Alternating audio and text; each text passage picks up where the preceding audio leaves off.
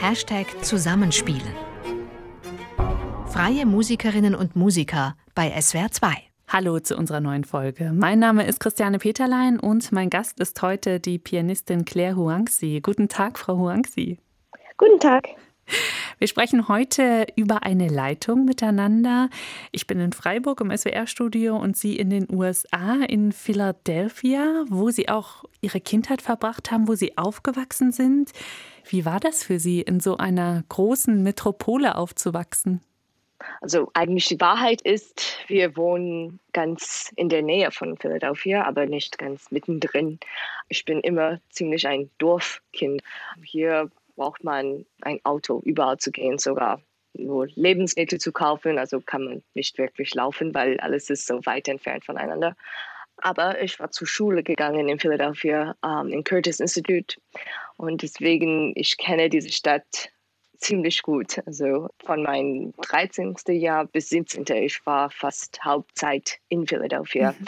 obwohl ich wohne immer noch zu Hause, wenn ich hier bin. Und hat sie die Stadt Philadelphia in, in diesen Teenagerzeiten, hat sie das sehr geprägt? Gibt es was, was so Philadelphia für sie ausmacht? Also das Schöne Philadelphia ist, wie es entwickelt ist. Es gibt immer so viele kulturelle Angebote. Also Philadelphia Orchester ist immer noch eine Highlight von Stadt. In Philadelphia, ich muss auch sagen, das ist eine sehr gemischte Society mit vielen ähm, Asiaten, mit vielen Mexikanischen, mit vielen Schwarzen und ich fühlte mich immer sehr wohl. Sogar in Curtis Institute Klavierklasse 80 Prozent war von China. Ich erinnere mich sehr gut, dass wenn ich da war, ich war 13, ich könnte ein bisschen Chinesisch sprechen, weil zu Hause spricht man normalerweise Englisch hier für mich persönlich. Aber dann in Curtis habe ich meine Chinesisch sehr verbessert. Das ist sehr interessant. Wegen Freunde und Kollegen. Und äh, ja, genau. Und, ähm, und eigentlich diese Freundschaften, dann, das blieb. Und das Interessante ist, Curtis, es ist eine sehr kleine Schule. Es ist insgesamt ähm, 160 Leute. So ganz winzig. Aber die Alumni sind überall. Sogar wenn ich bin in Europa, ich treffe immer überraschenderweise Leuten von meiner Studienzeit. Und das ist auch was Schönes und das ist auch was sehr stark uns verbindet. Also Sie haben es schon angesprochen, Sie sind zweisprachig aufgewachsen als Amerikanerin mit Englisch und Ihre Familie hat chinesische Wurzeln, deswegen auch mit Mandarin. Jetzt leben Sie schon lange in Deutschland, in der deutschsprachigen Umgebung. In welcher Sprache sind Sie denn zu Hause? Englisch, nur noch. Eigentlich war Chinesisch meine erste Sprache. Also meine Großmutter hat mich erzogen, bis ich vier war. Und es war nicht so leicht, weil wenn ich vier war, sie war plötzlich wieder nach China gegangen. Und äh, ich war ganz allein und ich musste in Schule gehen, obwohl ich kein Wort Englisch spricht. Und ja, die, die anderen Kinder waren nicht so freundlich. Also natürlich nicht, weil ich war die seltsame asiatisches Kind und aber ja, als Vierjährige kann man eine Sprache sehr schnell lernen. Und in Deutschland äh, von 2007 bis 2015, ich habe kein Deutsch gelernt, weil die anderen Leute sprechen so gut Englisch und ich fühlte mich ähm, sehr wohl mit allen Englisch zu sprechen. ich war auch ziemlich faul. Aber 2015, das war ja meine achte Jahre und langsam, es war ein bisschen lächerlich, ähm, kein Deutsch zu sprechen. Und ich hatte einen Schubs, die ich wirklich brauchte und jetzt spreche ich sehr, sehr gern Deutsch. Ja, ja Wahnsinn. Also eigentlich heute mhm. ist nach vielleicht eineinhalb Monaten ohne Deutsch zu sprechen. So, das ist ein bisschen seltsam jetzt am Anfang, aber ja, es ist hoffentlich. Das Stück, das Sie für uns aufgenommen haben, ist was ganz Besonderes. Da hören wir Sie solo. Und es ist bei diesem Stück gar nicht selbstverständlich, denn sie spielen Ludwig van Beethovens sechste Sinfonie, die Pastorale, in der Aufnahme, die wir hören. Und zwar in einer Klavierbearbeitung von Franz Liszt. Also wirklich ein ganz besonderes Stück. Wie haben Sie das kennengelernt? Um, ähm, es ist ja eine interessante Frage, weil es war schon ähm, seit einer langen Zeit, dass die Pastorale Symphonie war ein besonderes Stück für mich, weil ähm, als Kind war ich immer ein sehr großen Fan von Disneys Fantasia-Film und eine die Hauptwerk in diesem Feature-Film war Pastoral. Also Fantasia, ich, ich weiß nicht, wie bekannt es ist in Deutschland, aber in USA, das war überall. Es ist von 1940, ziemlich alt, aber es ist ein Klassiker.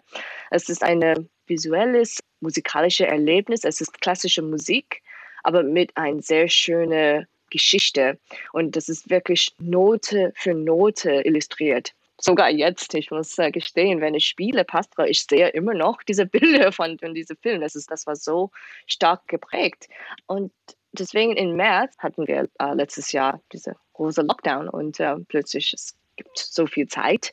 Und ich dachte mir, ja, jeden Tag werde ich ein neues Stück vom Blatt spielen. Und das war nach drei Tagen vorbei. Ich könnte das nicht mehr aushalten. und dann ich dachte, okay, ja, ja ich, ich könnte natürlich mein Repertoire erweitern und äh, ich hatte ein paar sehr schöne Partituren gekauft, aber am Ende, das war auch nicht, nicht viel los. Und ja, dann dachte ich wieder an Pastoral und ich wusste, Liszt hat an Beethoven-Symphonie ist eine Präskription komponiert, aber ich wusste auch, dass niemand spielt sowas. So, ich dachte vielleicht, die sind nicht so gut. Aber dann habe ich die Partitur heruntergeladen und ich fing an und äh, ja, also dieses Projekt dann hat mir fast die ganze erste Lockdown gedauert. Also Liszt's Arbeit ist so detailliert, fast jede Stimme von Orchester ist in diese zwei Hände zu spielen und natürlich jede Instrumente, Farbe zu entlocken von Klavier ist immer eine große Herausforderung, aber das hat mich fast die ganze Zeit begleitet. Am Ende mein Vater, also ich wohne in meiner Vaters Zuhause und meine junge Schwester, die beiden waren sehr genervt, weil die beiden dann kannten die Stück fast so gut wie ich. Ich habe das jeden Tag geübt. Um, ähm, so ich, ich nenne das quasi meine Corona-Stück. Ja. Und wenn Sie es heute spielen, ist die Orchesterfassung für Sie immer noch präsent? Ist es so, dass Sie das Orchester immer noch in den Klangfarben hervorlocken wollen, die Sie auf dem Klavier gestalten? Oder haben Sie jetzt eine ganz pianistische Perspektive auf das Stück? Ja, natürlich. Also ähm, ich habe viele Transkriptionen gelernt in meiner Zeit und es ist immer die Sache, die richtige Balance zu finden, ja, von originell Klangfarben und auch eine neue Seite von die Stück zu präsentieren, aber immer respektvolle Weise.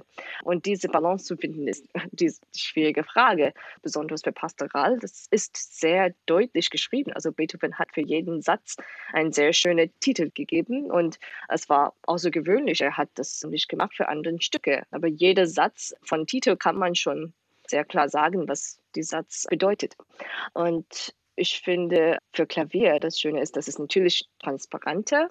Es ist quasi ein pure Essence von Symphonie. Und das meint auch, dass äh, nicht jeden Symphonie kann auf ein Klavier gut funktionieren. Also ich finde besonders diese Pastorale, weil das ist schon transparent geschrieben für Orchester. Es kann auch ähm, gut klingen auf Klavier. Mhm. Jetzt sind Liszt und Beethoven ja beide wahnsinnig wichtige Klavierkomponisten. Wie fühlt sich das für Sie an, wenn Sie jetzt diese Bearbeitung spielen? Fühlt sich das mehr wie Liszt an oder mehr wie Beethoven? Mehr wie Beethoven. Also, Tatsächlich. Ähm, Liszt hat so viel Transkription komponiert. Ich glaube, Liszt war eigentlich ein ganz, ein Nobelmann, also ein richtiger Mensch. Und er hatte so viel Respekt vor vielen anderen Komponisten, obwohl die anderen vielleicht hat das nicht gegenseitig gesagt. Zum Beispiel, also Liszt war immer ein großer Förderer von Chopin, aber Chopin hat ziemlich schlimme Dinge gesagt über Liszt oder auch mit Schumann, aber das hat Liszt nicht gestört. Er hat auch wieder viele Transkriptionen gemacht von Kompositionen bei Chopin oder Schumann und manche seiner Transkriptionen, es klingt wirklich wie Liszt. Also er hat die Hauptthemen von ursprünglicher Komponist und dann er macht viele diese virtuose Dinge. Also natürlich er selbst, er war die Virtuose von seiner Zeit, die Paganini aufs Klavier quasi und viele seiner Spiel war mit Doppeloktaven, Arpeggio-Kaskaden, also viele Triller. Aber diese Beethoven, ich war auch überrascht. Das ist fast nicht wie ein Konzertstück. Ich glaube, vielleicht das war auch nur ein Studium von Beethovens Symphonie. Er wollte diese Symphonie ausschreiben aufs Klavier, nur in die pure Hinweis. Und deswegen, es gibt keine einzige extra Note von Liszt. Mhm. Gleich hören wir sie mit dem ersten Satz. Erwachen heiterer Empfindungen bei der Ankunft auf dem Lande ist dieser Satz überschrieben als Stimmungsbild. Was empfinden Sie denn, wenn Sie diese Musik spielen? Es ist ein sehr schönes Gefühl mit, mit Hoffnung. Also wir sind dann draußen, ich glaube, mit schönem Sonnenlicht, mit großem Raum, schön vielleicht Wildtier dabei, aber alles ist friedlich.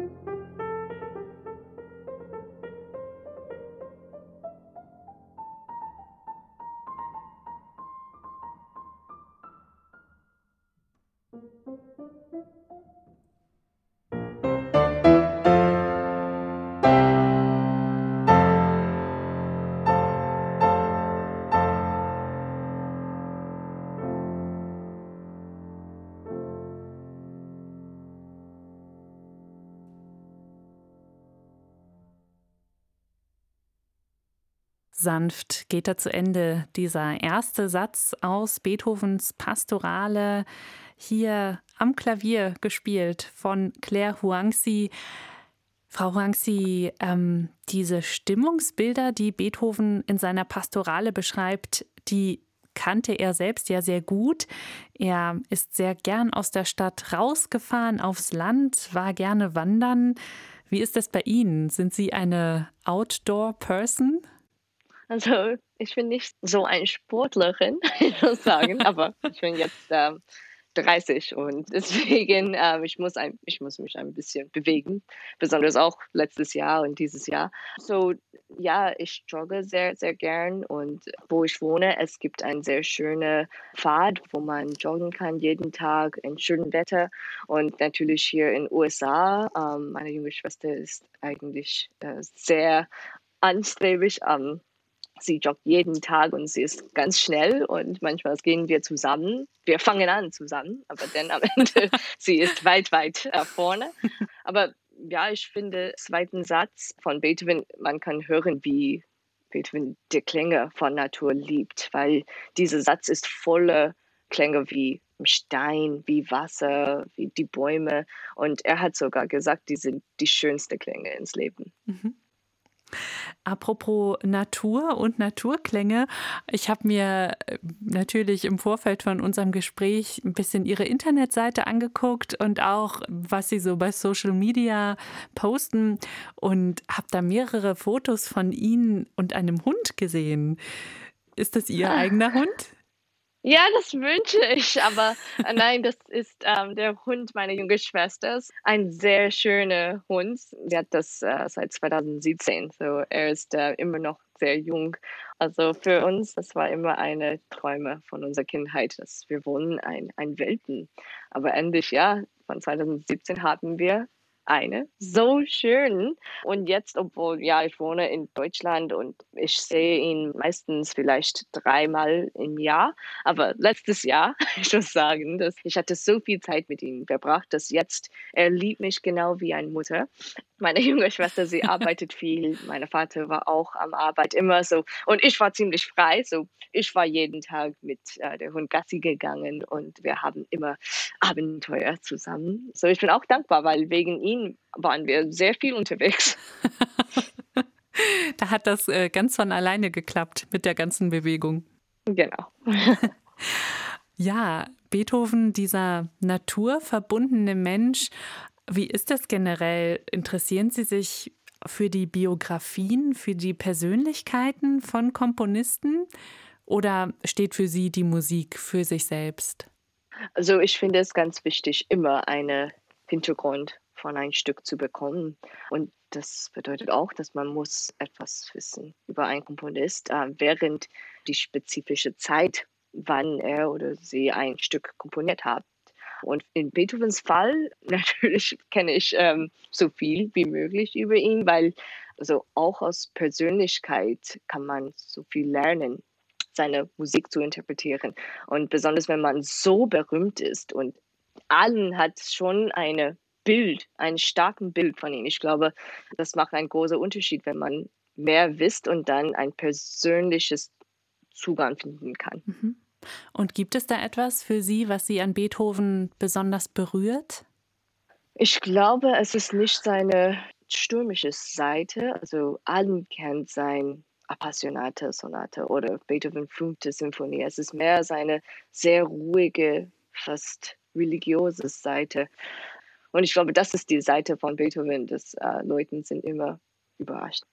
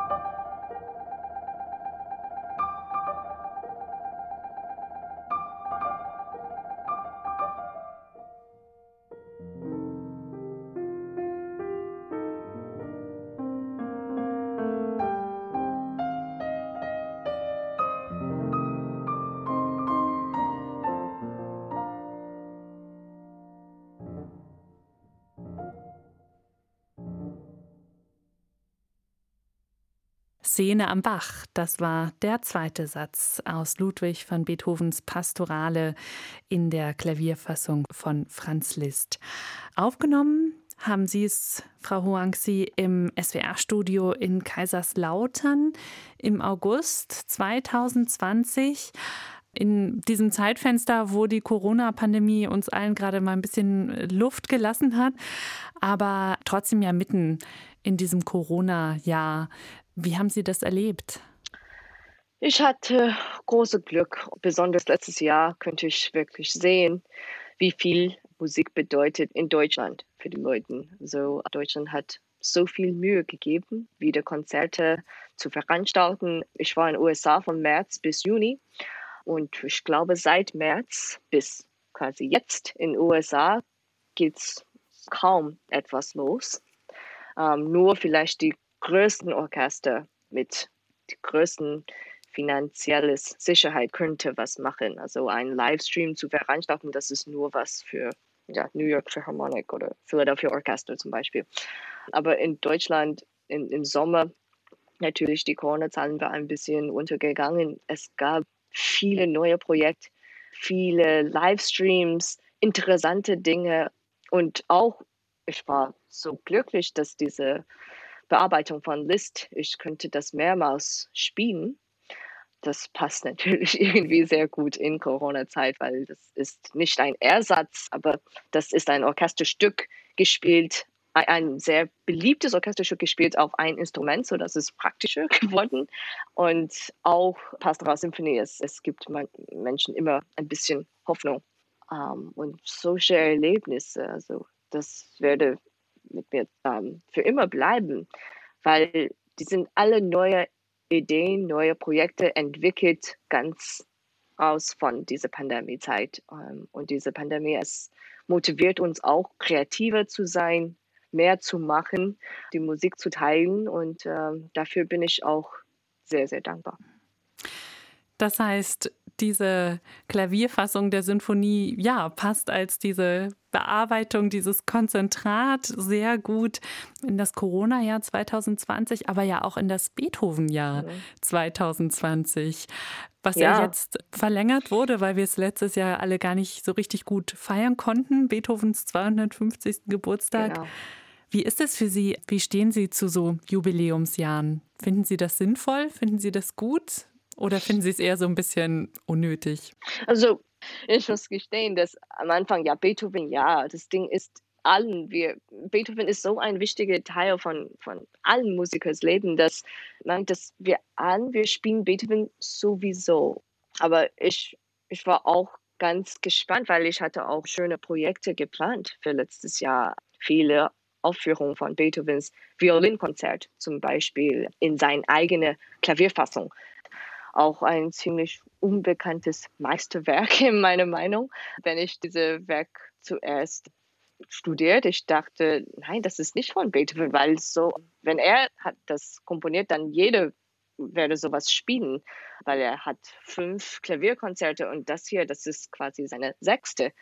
Aber ja, natürlich war die allen ausgefallen. Ähm, ein großes Schade, weil was er hervorbringt in dieser Version ist eine ganz andere Seite von Schönheit. Und aufs Klavier und Violin, äh, zwei Instrumente, die passen sehr gut zusammen, aber die sind so weit entfernt voneinander im Klang. Es war unglaublich, wie zwei Fassungen mit gleicher Orchesterpartitur könnte so unterschiedlich klingen, aber beides so schön. Ja, hoffentlich gibt es immer ähm, neue Chancen für so ein ähm, Meisterwerk in Zukunft. Und es freut mich sehr, dass Beethoven ja verlängert ist in, in diesem Jahr, weil es gibt immer so viel zu sagen und seine Musik gibt uns an viel Mut, viel Stärkung und Grund weiterzugehen, weiterzumachen und äh, auch große Hoffnung.